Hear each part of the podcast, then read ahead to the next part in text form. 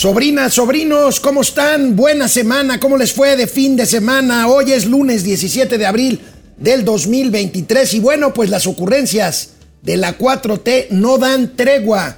Pues ya ven que pasan y les patean reformas electorales. Bueno, pues lo del INAI es una pena, lo de Notimex también, pero la reforma electoral se las patearon. Están a punto de patearles el tema de la Guardia Nacional, el tema eléctrico, ahí quedó más o menos eh, pues micha y micha.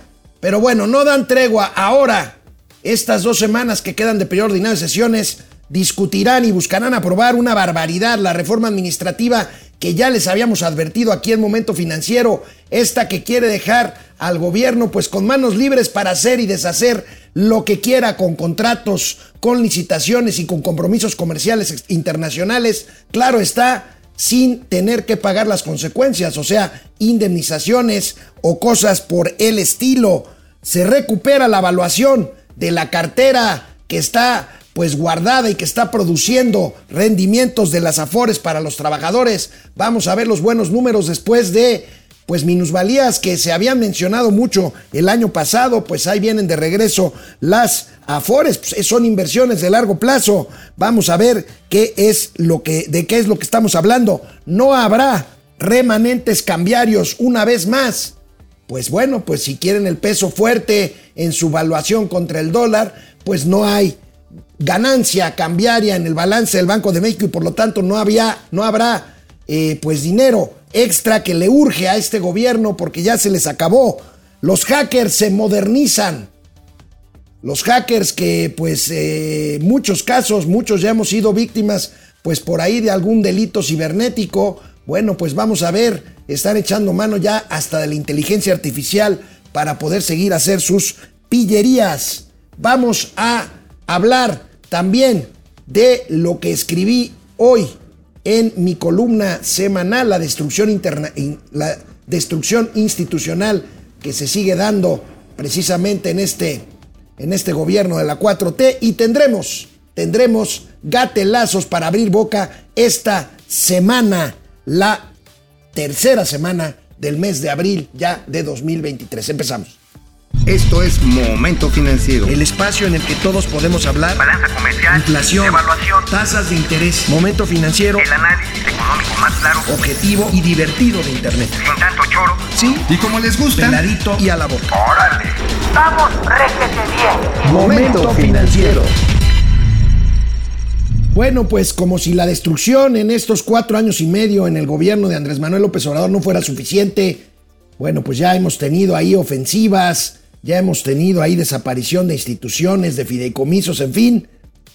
Y bueno, pues como lo adelantamos, pasaron una bola baja en las vacaciones de Semana Santa y se espera que se dictamine y se discute y se vote este, esta semana o la que viene, que son las dos últimas del periodo ordinario de sesiones del Congreso. Se trata de una nueva reforma administrativa. Básicamente, y ya se los había comentado, pero se los, se los recuerdo, pues se trata de darle mangancha al gobierno para hacer lo que quiera con contratos ya firmados, con compromisos comerciales internacionales. ¿Para qué? Para que si decide cancelarlos o decide expropiar, que esta palabra no la quiero ni pensar, pero ahorita vamos a hablar de ello, bueno, pues simplemente el gobierno no tenga la obligación de pagar las indemnizaciones correctas de ley para hacerlo. Es una barbaridad, deja a merced de la discrecionalidad gubernamental las contrataciones públicas de bienes y servicios. Ya se ha venido, lo señaló el periódico Reforma aquel sábado santo, lo vimos la semana pasada, hoy es la principal del periódico El Financiero, cuyo programa semanal de los domingos, La Silla Rota, dedicó a este tema riesgos por reforma administrativa de AMLO. Advierte la Coparmex que puede esta iniciativa provocar un nuevo frente de conflicto con Estados Unidos y Canadá, el TEMEC. Esto es grave, pero es lo de menos. Esto es verdaderamente abrir la puerta al verticalismo y al absurdo de la autocracia de un gobierno que pretende controlarlo todo. Vamos a ver, vamos a ver, este, precisamente eh, más eh, detalle de esta información. Tenemos también video, ahorita lo vamos a ver porque este hombre es muy claro. Límite al pago de indemnizaciones pega a certidumbre, por supuesto. Imagínese nada más, si usted hace un contrato con el gobierno federal y tiene, no tiene la certeza de que le respeten su contrato y más aún de que si se lo cancelan o le expropian, no le paguen lo que se debe, pues imagínense nada más. Ahí está, ahorita vamos a ver un, para que no digan que lo dije yo, pero lo dice más claro un experto, un experto que ayer fue entrevistado por el financiero en su programa semanal La Silla Rota, Juan Carlos Baker, consultor en comercio exterior. Él fue subsecretario de comercio en el gobierno mexicano y fue muy claro, muy claro sobre esta reforma administrativa. Vean nada más la claridad con la que este señor Juan Carlos Baker advierte, advierte los riesgos y pues el gran dilema en el que pone a un gobierno que ha recibido inversión extranjera casi casi pues inercialmente por el tema del nearshoring, pero no porque sea una política correcta de estimulación de la inversión o de certidumbre jurídica y económica. Juan Carlos Baker, consultor en comercio exterior. A ver, me están pidiendo que me aguarde tantito, ya lo tengo, aquí lo tenemos. Gracias, Davo. La parte administrativa que me lleva a tu segunda pregunta, Enrique, esa este, pues le da el corazón de la certeza jurídica. Eh, y también nada para que quede claro, eh, si un gobierno decide expropiar un, eh, un proyecto o hacer algo, claro que lo puede hacer. Ahí también luego existe esta narrativa de que el tratado nos impide hacer tal o cual cosa. No, no es cierto, se puede hacer. Nada más que el gobierno tiene que pagar. Y para eso también hay una serie de principios internacionales. Tienes que respetar el valor comercial de lo que tú estás expropiando. No se vale que si tú expropias algo, imagínense un terreno en la playa que tiene un hotel, eh, pues tú digas de manera arbitraria que eso vale 100 dólares y eso es lo que pagas. pues claro que no, Es, es, totalmente, totalmente inconcebible, ¿no? Eh, y la ley el poner estos topes a las indemnizaciones pues va precisamente en el sentido contrario. ¿no? Segundo, eh, me parece que la parte administrativa es una iniciativa que reforma varias leyes, pero en esencia pues lo que quiere hacer es darle mucho más margen de operación al gobierno en los tratos que tenga para concesiones, licitaciones, expropiaciones y demás. Y eso, insisto, puede ir en contra de tratados internacionales, pero básicamente lo que está diciendo es que pues el gobierno puede tomar posesión o puede eh, tomar decisiones sobre tus activos y no hay ninguna garantía de que te vaya a pagar lo justo. Primero que te va a pagar y segundo que te vaya a pagar lo justo. Se citan abusos. A mí me preocupa mucho que se vuelva a hablar de esta palabra, expropiación, que fue el fantasma que hizo o que hace que los empresarios tengan una actitud más bien pasiva, por no decir agachona, frente a este gobierno que ha amenazado con ello desde que canceló la obra del aeropuerto de Texcoco. Me preocupa que se siga, más bien, que se vuelva a hablar de esta palabra, expropiación, pero preocupa más que aún en el caso de que se dé, porque el señor Baker dice, ok, un gobierno puede hacerlo, pero tiene obligaciones. Es más preocupante todavía que si se cancela un contrato o se hace una expropiación, pues el gobierno simplemente diga yo no voy a pagar lo que me corresponde. ¿Por qué? Porque tiene aquí ya esta ley que le permite poner topes a estas, a estas obligaciones que tiene y que hacen de México un jugador, o hacían de México un jugador importante en el contexto internacional. Agradezco eh, la facilitación, eh, que se me hayan eh, facilitado este material, por supuesto al Financiero TV, a Enrique Quintana, a Leonardo Kurchenko y a mi querido amigo Víctor Piz por este material. Este señor Juan Carlos Baker habla también clarito lo que hemos dicho y redicho una y otra vez aquí en Momento Financiero, la certidumbre en materia comercial y lo que esto puede representar para México. Juan Carlos Baker. A ver, mira, yo te diría que eh, desde mi perspectiva, el ambiente, la actitud respecto de la economía mexicana, el comercio internacional, es bastante esquizofrénico. No, no, no encuentro otra palabra para describirlo. Eh, y a lo que me refiero es lo siguiente. Si nosotros nos ateniéramos solamente a las cifras duras, el comercio interior, exterior de México es el ancla de la cual depende nuestro país y de eso no hay la menor duda. Vemos que somos el principal socio comercial de Estados Unidos, que nuestras exportaciones están creciendo a doble dígito, que eh, tenemos inversión extranjera de muchísimos países que buscando aprovechar esta tendencia de relocalización de inversiones están buscando espacios en el país Pero al mismo tiempo, cuando esa realidad, como tú lo mencionas, la empatamos con la narrativa, con el discurso que vemos que sale todos los días, con ciertas decisiones de política pública, pues parece que están yendo para el lado totalmente contrario. Estamos viendo cambios administrativos, estamos viendo propuestas en diversas eh, iniciativas, como por ejemplo la ley minera, estamos viendo también una, una dialéctica que confronta a Estados Unidos eh, en muchos aspectos. Entonces, eso me parece muy preocupante. eh, porque si bien es cierto que los negocios están funcionando, pues la narrativa no ayuda absolutamente en nada. Eh, creo que también estamos dejando pasar una oportunidad muy importante. Me parece que el costo principal de este tipo de esquizofrenia es principalmente el costo de lo que no estamos obteniendo, ¿sí? Porque por ahí también en otros debates que he tenido me dicen, bueno, pero es que Juan Carlos, de todas maneras sigue llegando 40 mil millones de dólares de inversión extranjera, entonces las cosas no deben de ir tan mal. Y mi respuesta siempre es, el problema es el enfoque. A mí no niego que llegan 40 mil Claro. millones, pero podrían estar llegando 70, 80. Entonces me preocupa que, que dentro de este eh, panorama decidamos continuar con una estrategia política que descuide, que golpee, que, que ponga en duda eh, la confianza, la confiabilidad de México como socio y pues eventualmente eso puede cambiar.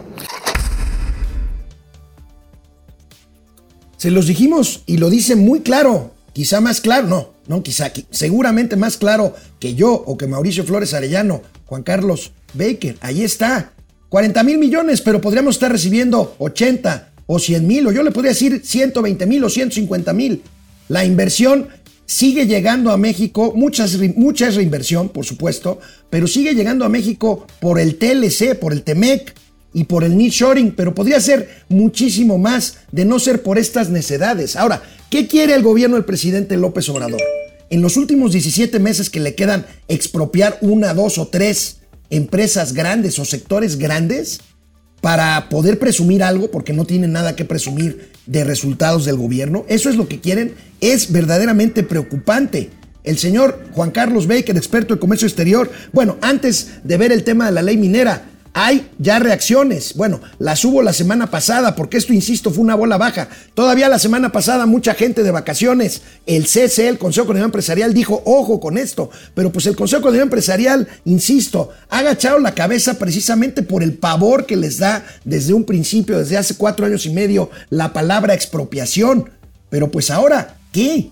Hoy el IMEF hace unos momentos acaba de salir el Instituto Mexicano de Ejecutivos de Finanzas rechazando esta iniciativa, rechazando que sea siquiera discutida. Es una barbaridad, es un despropósito. Va para estas dos semanas que quedan junto con la ley minera, que es otra, otro asunto del cual ya hemos hablado aquí. Bueno, pues eh, oímos que el señor Baker también alertó sobre el tema de la minería, sobre todo en la cadena de proveeduría de una industria que es vital. Y si no, miren estos datos sobre la ley minera. Miren estos datos. Aquí tenemos. Pega a los empleos y a la inversión en caso de que se apruebe.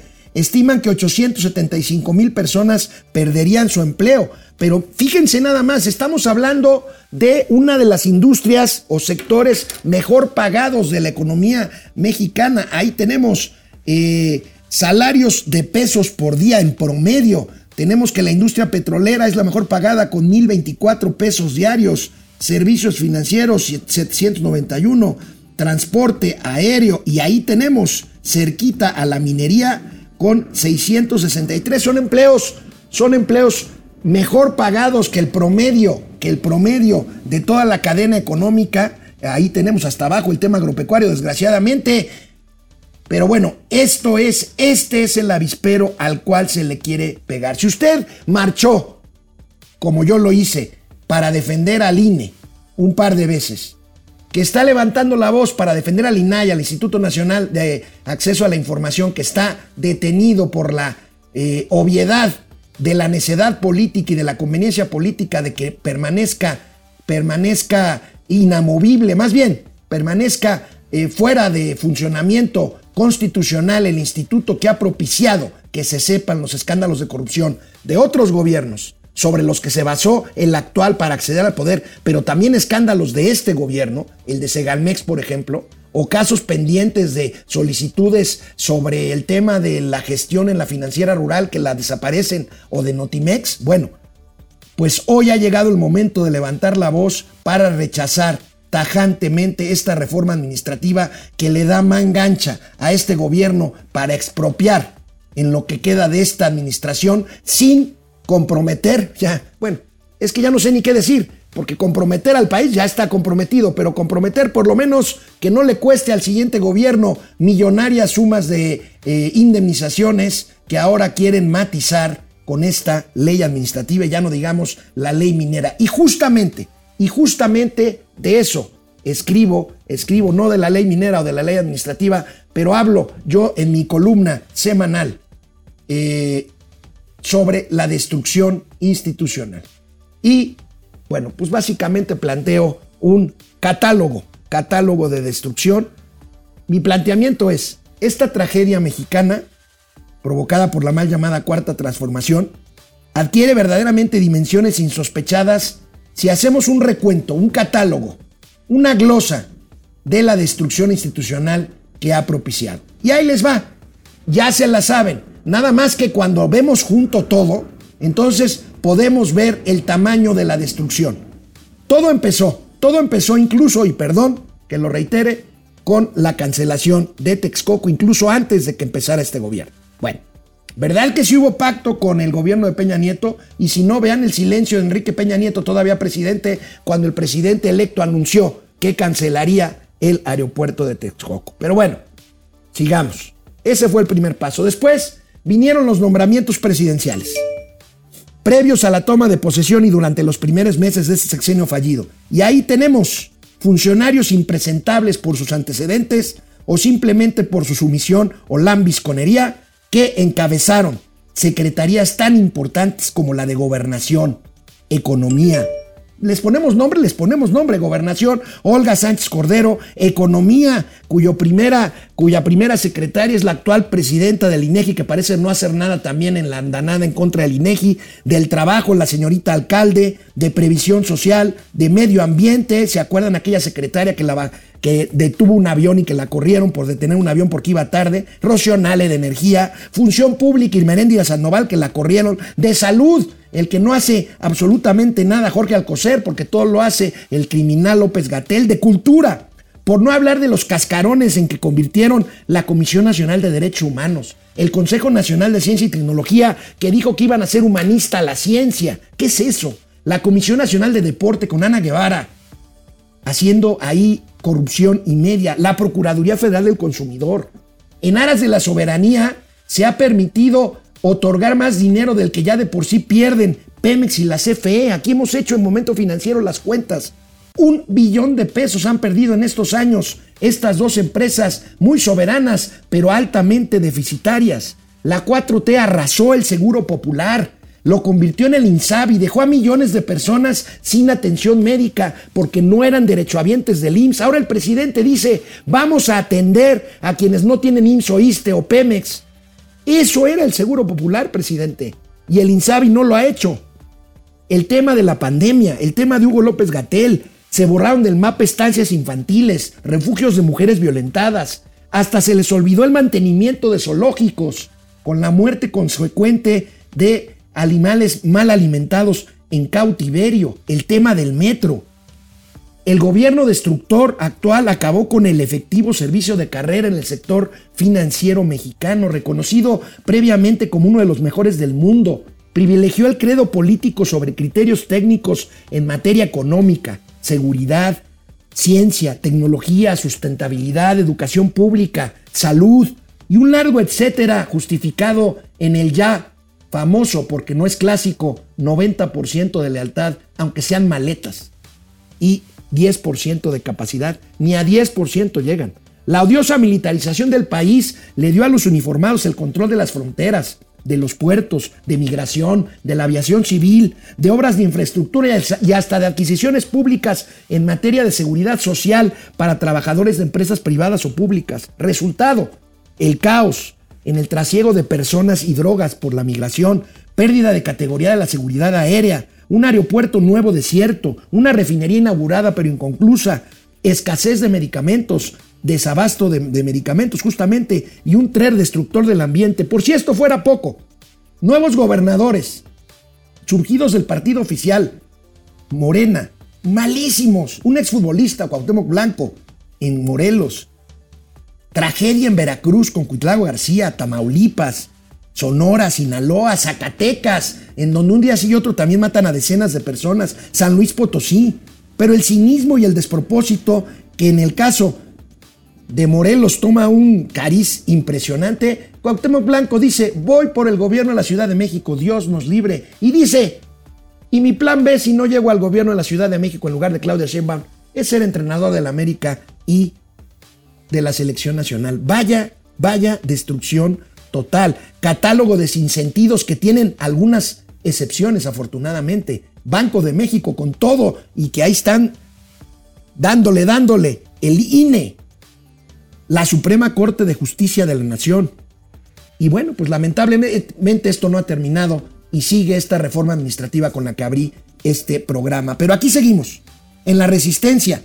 Hoy toca defender, les decía, al INAI, al INEGI y a esta reforma administrativa que es una barbaridad. Pero les digo, en el voto ciudadano está decidir si la reconstrucción de toda esta pues eh, calamidad de instituciones devastadas, si la reconstrucción la iniciamos en el 24 o hasta el 2030. Bueno, pues este es mi texto del día de hoy.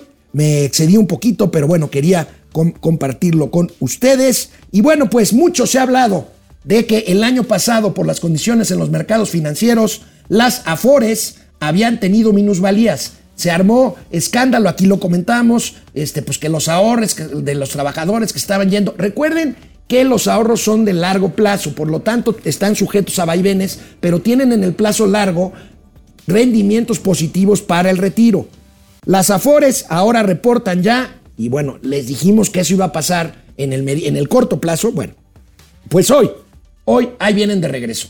Tenemos en el inicio de este año mercados que todavía son inciertos, pero bueno, han propiciado junto con algunas acciones que han hecho las Afores para bajar sus costos de operación, pues tenemos que han recuperado estas minusvalías de meses anteriores y ahí tenemos, cierran el primer trimestre del año con plusvalías para los ahorradores, son datos de la Comisión Nacional del Sistema de Ahorro para el Retiro. Fíjense nada más, este es el segundo intermediario del sistema financiero, las Afores, después de los bancos. Guardan en su panza 5.4 billones de pesos.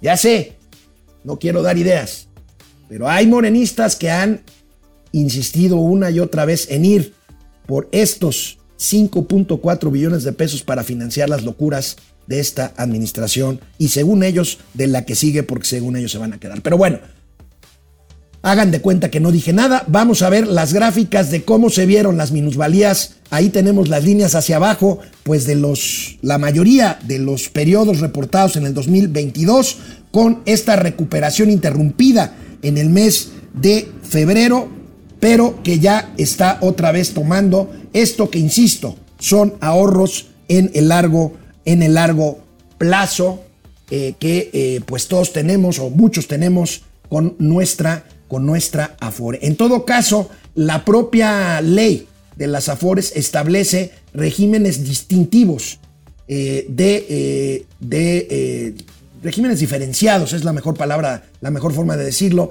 de inversión a quienes estamos ya más cerca del retiro. Nuestras inversiones tienen menos riesgo, o sea, están menos sujetas a la volatilidad y aquellas que pueden estar sujetas a la volatilidad de tal manera de que tengan estos, estas minusvalías en algunos periodos, esto se resuelve en el plazo. Y entonces, bueno, pues así más o menos se van eh, funcionando un sistema, un sistema que a 25 años de eh, su funcionamiento, pues todavía, todavía tienen cosas que mejorarse, pero tienen en la reforma de hace un par de años una cuestión que empezó a funcionar este año, que es que los patrones aportan ya más, los patrones, no los trabajadores, aportan más de cuota a estas afores para los trabajadores. Y los trabajadores tienen esta opción que es el ahorro voluntario, el ir metiendo dinerito a su afore para pensar en su retiro. Y por otro lado, una buena noticia es que los retiros, esta ley permite que si uno se queda sin empleo, puede uno retirar, no todo el su Afore, pero sí una partecita del Afore para enfrentar el desempleo. Estos retiros por desempleo cayeron ya 13% al iniciar este año, lo cual es una buena noticia. 400 mil mexicanos solicitaron su retiro parcial por desempleo en los primeros meses, pero es mucho menos de lo que se venía registrando en periodos anteriores. Es una buena noticia. Yo siempre digo, bueno, por supuesto, siempre, ¿qué, ¿qué, decir cuando hay un tema de desempleo y de necesidades ingentes de recursos? Bueno, pues hay que echar mano, insisto, no se puede sacar todo el dinero de la FORE, pero la recomendación sigue siendo que dejemos ahí esos ahorros porque son para nuestro retiro y si podemos aportar un poco más en momentos buenos, en momentos de estabilidad económica, pues es lo procedente para poder acceder a mejores condiciones de retiro. Por cierto, y no lo habíamos comentado, pero el nuevo presidente de la Asociación Mexicana de Afores, de la AMAFORE, es Guillermo Samarripa, fue funcionario hacendario muchos años, consultor privado y ahora representante del gremio de las 10 Afores, que, insisto, guardan en su panza más de 5 billones de pesos que lo convierten en el sector con más activos administrados después únicamente del sistema bancario mexicano. Llego así a la primera mitad de este programa Momento Financiero. Vamos a asomarnos a ver qué dicen nuestros sobrinos, nuestras sobrinas, nuestras sobrinas, nuestros sobrinos y regresamos con más información antes de los gatelazos. Vamos. Les agradezco muchísimo que se conecten, les agradezco más que me escriban, pero les agradeceré mucho más si nos dan like en donde nos están viendo. Carlos Santoyo, primero en Momento Financiero. Gracias, mi querido Carlos. Un abrazo. Minerva Barrón. Buenos días, Minerva. Yolanda Luna. Buen día. José Lo Aguilera. Pili Sainz. Depre por ahí. Este, reapareció hace poco y preguntábamos por ti. ¿Me extrañaron? Sí, te extrañamos, Pili. Yo sí los extrañé, dice Pili Sainz, aprovechando que no está mi marido, me sentaré a verlas. Pues bueno, ¿qué le hiciste? Eh? ¿Por qué se volvió Chairo, eh? A ver, platícanos, mándanos un mensaje directo. Prometemos no, no regar el chisme de la conversión del buen depredador mercenario. José Almazán Mendiola, cosas del bienestar. El RNPD, que es, está bien, este, tenía registradas hasta abril. Ah, el Registro Nacional de Personas Desaparecidas tenía registradas hasta abril de 2018 un total de 37.435 personas desaparecidas. En este 2022, este conteo llegó a 109.000. Pero hay brutos que creen en la historia que con López las muertes van a la baja. Bueno, una cosa son las muertes confirmadas y otra cosa son los desaparecidos, que ciertamente es un tema también dramático y, muy, muy, este, pues muy pernicioso. José Almazán Mendiola matan a siete personas en un balneario, sí, en Alcázar, allá en el estado de Guanajuato, entre ellos un niño de siete años, terribles imágenes. Este, encuentran el cuerpo de una ciudadana de Texas en Nuevo León, sí, lo encontraron ahí cerca de Monterrey, buscan a otros ciudadanos de Estados Unidos desaparecidos en México, tres no, dos marinos o tres este, que navegaban en las costas de Sinaloa y que están desaparecidos. Roberto Jiménez Flores, feliz inicio de semana a la comunidad financiera desde Ameca, Jalisco. Gracias, mi querido Roberto. José Manuel González Ochoa, saludos maestro Alex y comunidad financiera. Gracias, Pepe Manuel. Carlos González, memento mori, no es momento financiero. Está bien. Un abrazo, Carlos. Arturo Malagón. Connie Ortiz desde Monterrey, Azucena Carballo, gracias, Carlos González, el dinero ya se acabó, ya se acabó. ¿De veras? El dinero público, no hay manera, ya. Eh, José Luis Herrera, hola, buenos días, tíos de la lana. Qué bueno que no habrá dinero para la 4T de los remanentes del Banco de México. Ahorita lo vamos a platicar. Luis Alberto Castro, bendecido inicio de semana a los másters chingones de Economía y Finanzas. Gracias. Elena Montiel, gracias ya con la desesperación que tiene de hacer puras ocurrencias, puras locuras, pues sí, pierde el Rosario desde Tampa al Llanero Solitario, las finanzas, hoy soy el Llanero Solitario, el toro anda por ahí en el torito, justamente. Roberto Ramírez, Robert, gracias. Ángeles Ábalos, venga, vamos con más información, gracias. Recordábamos la semana pasada los intentos del presidente López Obrador por meterse con el Banco de México. Primero, eh, criticó a Alejandro Díaz de León, el ex gobernador del Banco de México porque no quiso, más bien, no es que no haya querido. Había hablado de unos remanentes cambiarios. Es, el, Banco de México opera en el mercado cambiario, entonces puede tener remanentes eh, positivos o negativos. Cuando hay remanentes positivos, por ley se reintegran en marzo o abril del año siguiente a la tesorería de la federación. En aquel año, eh, el primer, el segundo año de este gobierno, eh, el Banco de México decidió eh, ocuparlos para su propio balance y entonces no hubo remanentes y el presidente se volvió loco. Bueno, ahí está. Pues, ¿qué creen? Ahora, la fortaleza del peso que hace pues que estas operaciones cambiadas no den un remanente en pesos para el Banco de México, pues bueno, una vez más, no habrá remanentes este año para un gobierno que está urgido, porque ya hablamos de que ya no hay dinero, de que ya se lo acabaron en transferencias, en las obras eh, eh, insignia.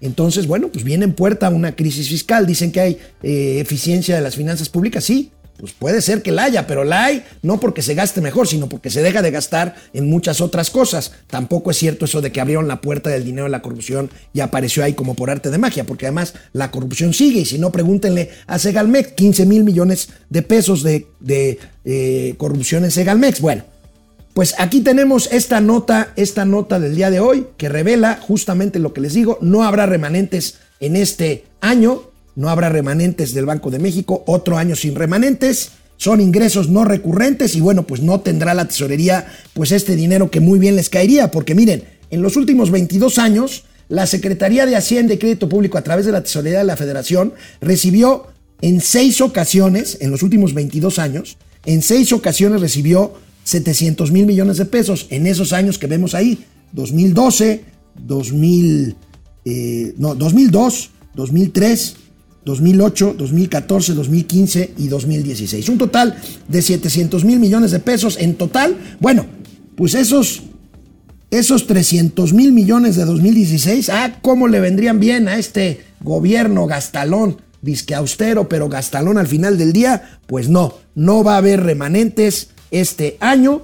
Y bueno, pues ahí tenemos el Banco de México, pues haciendo el papel que le toca. Vamos a ver, acuérdense que ya nada más queda una subgobernadora eh, de, eh, desde, nombrada desde antes de la 4T y uno más, Jonathan Hill, que aunque fue nombrado en esto ha mantenido cierta eh, pues, independencia o separación. Vamos a ver en las siguientes decisiones qué papel toma esta junta que ya tiene un 3-2 de subgobernadores, incluyendo la gobernadora Victoria Rodríguez Ceja, más cerca de la 4T que lejos. Entonces, en fin, ahí tenemos las reservas internacionales en un nivel pues muy muy adecuado, más de 200 mil millones de dólares y bueno pues el balance ahí está del Banco de México correcto. Bueno, el sábado pasado, el sábado pasado el periódico El Universal publicó una nota que bueno pues echa abajo muchas teorías eh, pues de echar de echar eh, pues el confeti, echar las campanas al vuelo. México, México ha caído a ocupar los últimos lugares en ingreso per cápita. Ingreso per cápita en América Latina. No nos vamos a comparar con países de la OCDE, que México pertenece a la OCDE y ahí estamos hasta abajo en muchos rubros. Son los países más desarrollados. Nosotros ingresamos al club de la OCDE cuando el periodo asqueroso neoliberal empezamos a hacer las cosas un poquito mejor, creamos instituciones que ahora desprecia este gobierno para equilibrar los poderes, hicimos eh, reglas claras para la inversión, en fin, muchas cosas se hicieron. Bueno, pues aquí tenemos esta nota del sábado. México cae al peor sitio de América Latina en ingreso per cápita. De un estado de 33 naciones, el país, el país retrocede del lugar 12 al 13 este año en el indicador de riqueza por habitante. Y ahí tenemos, y ahí tenemos pues las líneas, ahí eh, tenemos a países, sí, claro, nos vamos a la siguiente, ahí tenemos, fíjense, Aruba, Aruba, que baja un poquito, Guyana, son países muy pequeños, que a lo mejor no son muy comparables, pero bueno, vamos a ver por ahí donde está Chile. Chile que baja también un poquito del lugar, este, con el ingreso per cápita. Ahí tenemos Uruguay abajito, Luego Argentina, que está por encima de México a pesar de su gran crisis. Costa Rica, un país que no tiene pues mayores problemas. Y México que cae, que cae del lugar a la altura de Antigua y Granada. Y bueno, pues por ahí está Colombia también, eh, que tiene graves problemas. Eh, pues ahorita eh, vamos a ver cómo le va al presidente Gustavo Petro. Y bueno, pues ahí, ahí tenemos estos datos, pues nada más para poner poner los puntos sobre las IES. Un problema que hemos hablado aquí en Momento Financiero, el problema de los hackers. el problema de los hackers, eh, pues nosotros conocemos, y no es que hemos sido víctimas directas de eh, estos fraudes cibernéticos, pues conocemos gente que pues le, le quitan ahí una lana eh, o hacen un retiro indebido de su cuenta, en fin, muchas denuncias de los fraudes cibernéticos. Bueno, pues los hackers han sofisticado hasta los límites máximos su actividad. ¿Para qué? Pues para poder seguir delinquiendo inclusive utilizando herramientas de inteligencia artificial, una industria que va para arriba, pero que desgraciadamente es utilizada también por los malandros. Vamos viendo este reportaje muy interesante de hoy en el financiero. Los hackers usan la inteligencia artificial para mejorar sus estafas, con lo cual, con esta inteligencia artificial, los ataques son más precisos, rápidos y exitosos. Y para muestra un botón, miren esta gráfica que es verdaderamente aterradora. Esta plataforma de inteligencia artificial, Paz GAN, puede descifrar contraseñas en instantes. Fíjense, por eso la importancia de que compliquen un poquito sus, sus passwords y no pongan simplemente la fecha de nacimiento suya o de su hijo o de la novia. Háganlo un poquito más complicada porque fíjense, las contraseñas de cuatro caracteres son descifradas en instantes. Desde 4 hasta 6, 7 caracteres, hasta 6 caracteres al instante. Una ya de 7 caracteres un poquito más complicada, se tarda esta plataforma en descifrarla 22 segundos. Si tiene números, minúsculas, mayúsculas y signos, 42 segundos. Imagínense nada más esto. Una contraseña de 8 caracteres esta plataforma puede descifrarlo si nada más tiene números y minúsculas 3 segundos. Si tiene números, minúsculas y mayúsculas 22 segundos. Si tiene signos también 42 segundos. Y de ahí nos vamos. Es, es el de 7. El de 8 son 48 minutos, perdóname. 19 minutos con números, mayúsculas y minúsculas. 19 minutos, que bueno, sigue siendo no, nada, ¿no? Y 48 minutos. Pero bueno, quien ya es un poquito más previsor y tiene una contraseña compleja, pues con nueve caracteres, esta plataforma puede descifrar su eh, contraseña en 11 horas, si tiene números minúsculas y mayúsculas, y dos días, si tiene números minúsculas, mayúsculas y signos. Y bueno, pues ahí tenemos por eso, pues una contraseña de 11 caracteres, con todas estas eh, cuestiones de minúsculas, mayúsculas, pues ahí sí ya ya no hay manera, ya primero se muere uno antes de que le descifren la contraseña. Esto me parece que es terrorífico porque pues mucha gente, insisto, pues pone para no olvidar su contraseña la, pues, la fecha de nacimiento del ex becario y pues ya se chifló Francia porque pues entonces ahí tienen los tiempos. Pero bueno, vamos a ver de qué estamos hablando cuando hablamos de este avance de la, de la industria de la inteligencia artificial. Fíjense, Año tras año los ingresos de la industria de la inteligencia artificial presentarán crecimiento, crecimientos de tres dígitos, o sea, por arriba del 100%. Fíjense, en 2020 la industria de la inteligencia artificial creció 154% en ingresos. 2021 igual, 2022 pues bajó a 147, pero sigue siendo una barbaridad. Y de ahí para el real, en 2025, 126% de ingresos. Es una locura, insisto, es una pena que este crecimiento pues se ha aprovechado por los malandros, por mafias, por los rusos, en fin, para poder hacer sus pillerías. Y aquí tenemos otra más, otra más que indica eh, eh, este incremento, esta mina de oro que implica el valor mundial de la inteligencia artificial en miles de millones de dólares. Actualmente esta industria vale 165 mil millones de dólares y se prevé eh, según estas estimaciones de Statista, de que este valor pueda multiplicarse por 10 veces hacia 2030, 1.560 casi millones de dólares. Ojo con esto. Y bueno, ¿qué hace falta para esto? Pues políticas públicas, políticas de prevención, castigos ejemplares. Por eso, llama la atención que en México, mientras pues desestiman en Palacio Nacional lo revelado por los Guacamaya Leaks, pidan la libertad de Juliana Sánchez, a quien no voy a defender ni atacar. Simplemente Juliana Sánchez reveló vía hacker secretos que no puede tolerar el gobierno de los Estados Unidos, simple y llanamente por Seguridad Nacional. Tenemos, tenemos tiempo para ir a más comentarios de ustedes, sobrinas, sobrinos, y regresar con gatelazos. Ya empezaron los debates. El debate, el primer debate de ayer en Coahuila entre candidatos al gobierno de estado de Coahuila nos regaló un par de gatelazos. Vamos. Bueno, pues le agradezco mucho al querido sobrino Juan Manzanero, a Paulino de Borja. El superpeso le dio un superguamazo a los remanentes del tipo de cambio, pues sí. José Luis Flores Mariano, para poder deshacernos de López Obrador se necesita que la oposición se una de verdad, cambiar el nombre de su partido y jubilar a todos los políticos quemados. Buena propuesta, José Luis. Arturo Lozada, me duele decir esto y no tengo nada en contra del tío Mau, pero el programa se disfruta más cuando está solo Alex. No se pierde el tiempo. Arturo, ¿dónde, dónde lo invitamos a, los tacos de canasta, este, eh, Sup?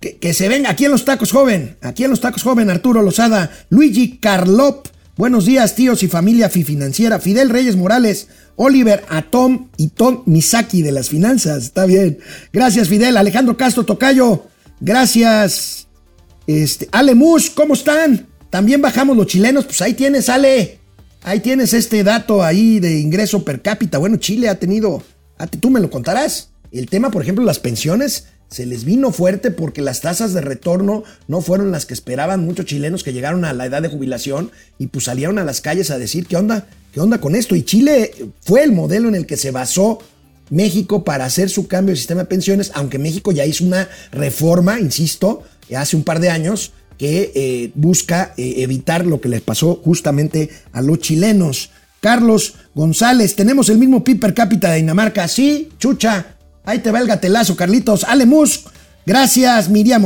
Oraya, Carlos González. Eh, dólar barato ni barato lo puedo comprar, dice Carlos González. AJBC, deja de mentir, priista. Gracias, AJBC. No, no soy priista. Y no miento, ¿eh? Pero bueno, cada quien.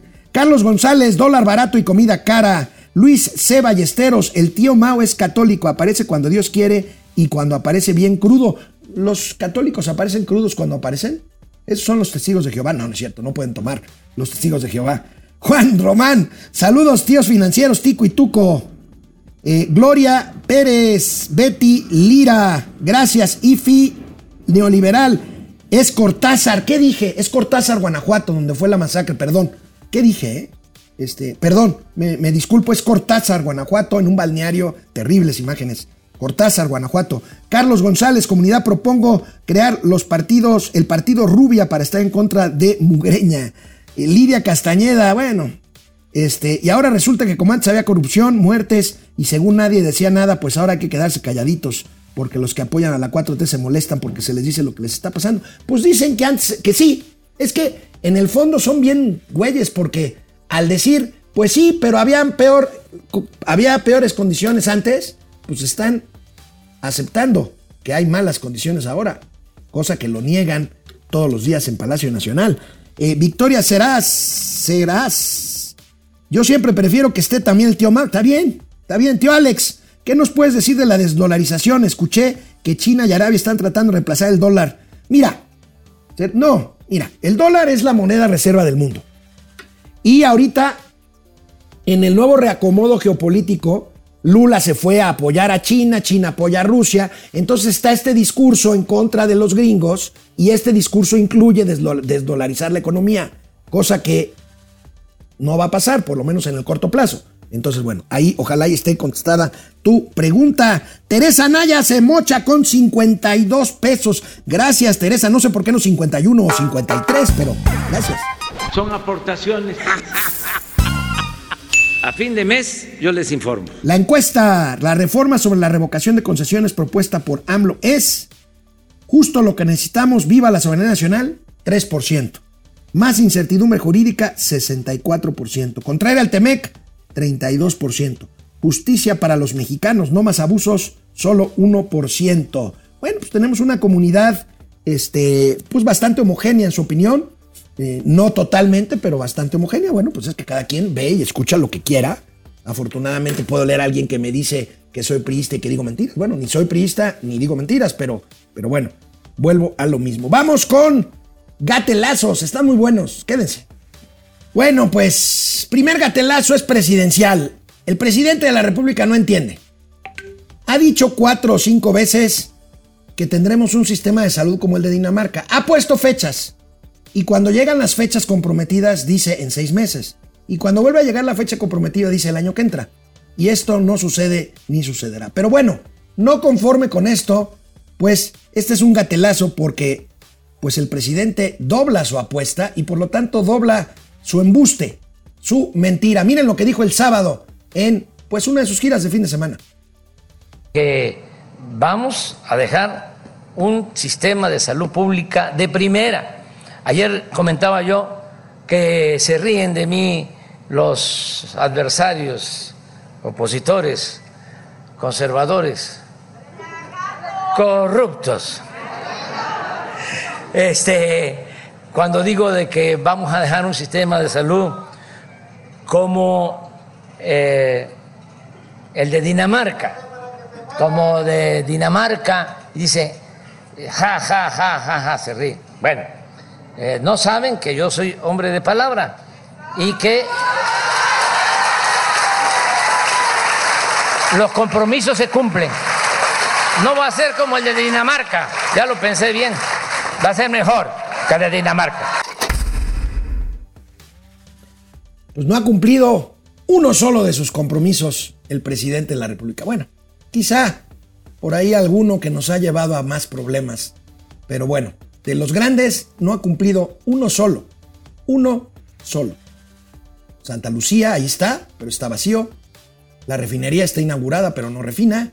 El 3 Maya no lo van a acabar. Y si lo acaban, no va a funcionar. Pero bueno, ahí está. Ahora, esténse atentos de las cuentas de momento financiero porque Argenis García ya está trabajando una infografía que explica qué es y cómo funciona y en qué consiste el sistema de salud de Dinamarca.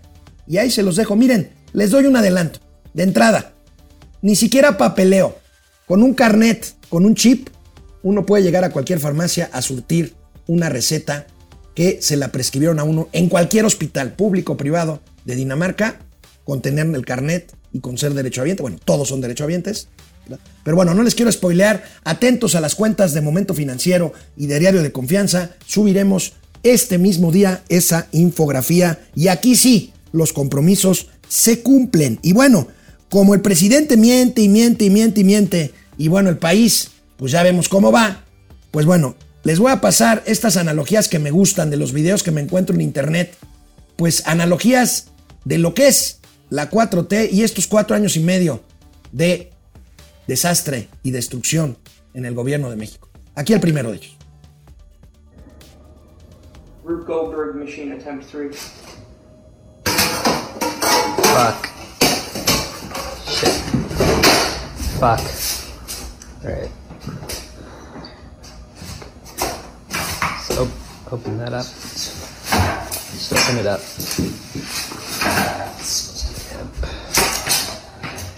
Shit. Ooh. Fuck.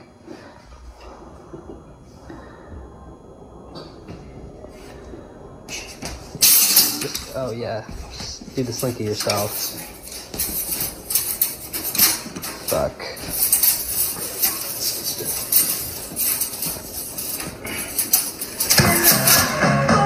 Just watch.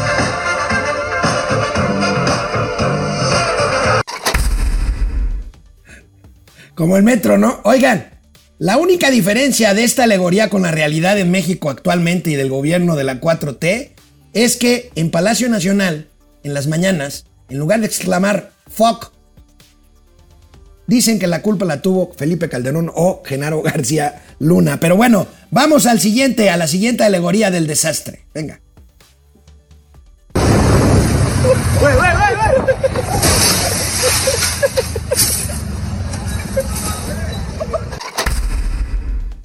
Pues se quedó jetón. Como se quedó jetón Armando Guadiana ayer en el debate, pero bueno, ahorita vamos con esos gatelazos. El tercero, la tercera alegoría es una imagen, fija. Así, la 4T. Venga, ahí está. Ahí está, bueno.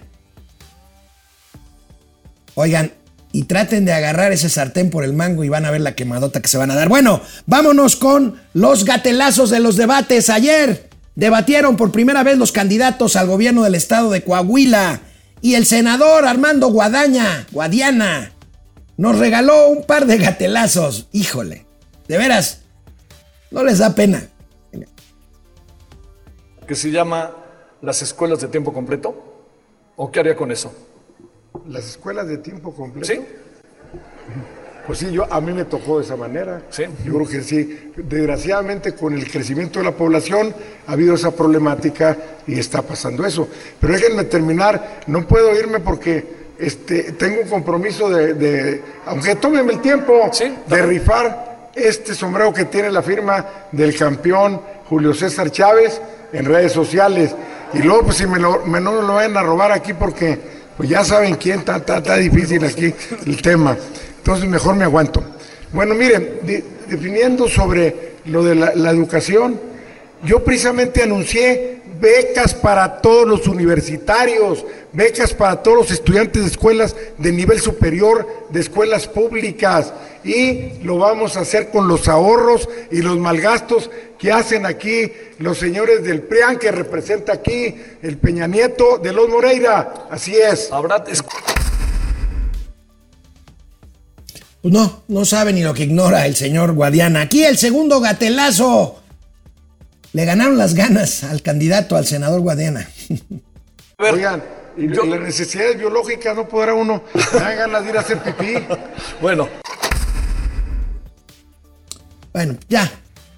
Miren, si no toman en serio un debate, pues ahí tenemos los casos que les platicaba en mi columna. Morelos, Tamaulipas, Veracruz. ¿Cuántos gatelazos no nos ha regalado Cuitlao García? En fin, bueno, ahí se las dejo. Como todos los lunes ya para irme. El gran champ, aquí de regreso.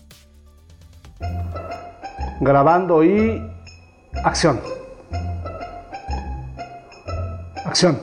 Eh, ¿Cómo era? Es que ponga atención.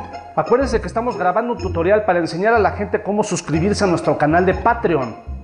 ¿Y qué es esa cosa? Pero si ya se lo expliqué como mil veces. Es que tengo que andar refrescando la memoria porque Patreon es una plataforma de suscripción mensual para apoyar a creadores de contenido. Ya sabe, para que puedan hacer más cosas. Ah, sí. Las partidas de moche. No, no son partidas de moche. Entonces, ¿qué es? No, estas sí son aportaciones. ¿Se acuerda cuando me rompió la computadora? Están diciendo que yo Sí, ni se haga. El día que lo hizo enojar Jorge Ramos. ¿No se acuerda? Usted me dijo lo siguiente, este año va a haber resultados. Bueno, después de más de un año después hay, hay resultados, pero muy negativos, señor presidente.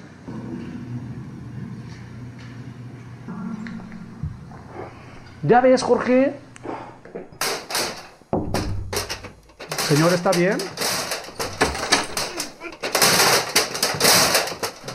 Sí, este, bueno, ya me acordé, ¿eh? Ofrezco disculpa. No, no se preocupe. Lo bueno es que cuando me rompió la computadora, la gente preguntó que cómo podría ayudar. Y esta es una muy buena manera de hacerlo, porque además de ayudar, van a tener acceso a material extra. ¿Cómo está eso? Ah, pues van a poder ver finales extendidos, escenas extras, videos inéditos, bloopers. Es increíble. ¿Verdad que sí? Ahora métase al enlace que está en mis perfiles. Ya está. ¿Y ahora? Ahora elija con cuánto va a apoyar a la causa. Se va a rayar.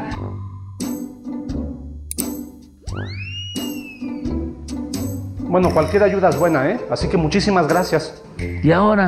Ahora ponga su nombre y un correo electrónico. Y ahora una contraseña. Cualquiera. Sí, la que usted quiera. Ah, me canso ganso. Pues qué original. Pues entonces. Oh, pues yo nada más digo. Ahora elija un método de pago. Puede ser con PayPal o con tarjeta de crédito. Recuerde que el cargo es mensual, ¿eh?